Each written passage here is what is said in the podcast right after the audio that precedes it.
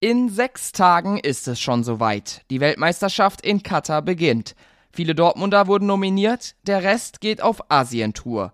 Welche Schwarz-Gelben mit nach Katar dürfen und was Marco Reus und Mats Hummels zu dem geplatzten Traum von der WM sagen, das und mehr erfahrt ihr jetzt in einer neuen Folge BVB Kompakt. Ich bin Theo Steinbach und wir gehen direkt rein. Elf Spieler der Borussia haben die Ehre mit dabei zu sein bei der WM 2022. Über die deutschen Nominierten Adeyemi, Brandt, Mokoko, Schlotterbeck und Süle haben wir ja bereits gesprochen. Im belgischen WM-Kader sind gleich zwei Dortmunder, und zwar Torgen Hazard und Thomas Meunier. Gio Reyna ist für die USA mit dabei, Jude Bellingham für England und Rafael Guerrero für Portugal. Daniel Mahlen, der wäre sicher auch gerne in den Kader der niederländischen Nationalmannschaft berufen worden, Louis van Gaal hat ihn aber nicht berücksichtigt. Auch Mats Hummels und Marco Reus werden bei der WM nicht auf dem Rasen stehen, allerdings aus verschiedenen Gründen. Reus ist nicht rechtzeitig fit geworden und musste somit absagen. Auf Instagram schrieb er dazu, nach dem erneuten Rückschlag am Sonntag im Training haben alle Beteiligten in den letzten Tagen alles Mögliche versucht, um meine Teilnahme an der WM doch noch möglich zu machen. Jedoch hat es mit meinem ledierten Knöchel nicht für die WM gereicht. Mats Hummels wurde trotz seiner starken Leistung nicht von Hansi Flick berücksichtigt. Er schrieb dazu auf Social Media, Wenig überraschend ist das eine der größeren Enttäuschungen meiner Karriere.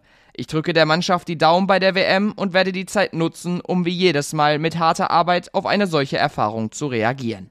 Für ihn ist es wohl die letzte Möglichkeit gewesen, bei so einem großen Turnier dabei zu sein. Dieses Jahr ist ja alles etwas anders. Eine WM im Winter, ein fragwürdiges Austragungsland und viele Proteste. Kurz vor der WM-Pause hat der BVB noch einmal ein Zeichen gesetzt, und zwar für mehr Vielfalt. Am Freitag lief das Team, genauso wie übrigens auch die Gegner aus Mönchengladbach, in einem Sondertrikot auf. Sowohl die Sponsorenlogos als auch die Kapitänsbinde von Mats Hummels waren in Regenbogenfarben. Ansonsten war die Partie alles andere als ein Erfolg. Vor allem in der Defensive waren viele Mängel zu erkennen. Ein Fehler folgte dem nächsten.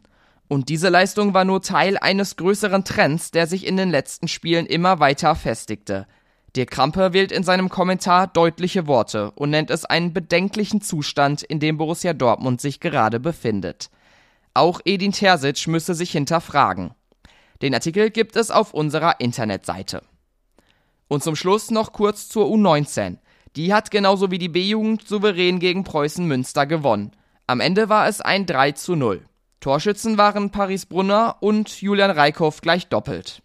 Die A-Jugend befindet sich damit auf dem zweiten Tabellenplatz mit nur einem Punkt Rückstand auf den Tabellenführer aus Köln. Und damit sind wir für heute wieder einmal am Ende angekommen. Alle Infos rund um den BVB gibt es, wie gehabt, auf ruhrnachrichten.de. Mit einem Plus-Abo habt ihr immer alles im Blick. Unser Twitter und Instagram solltet ihr auch abchecken.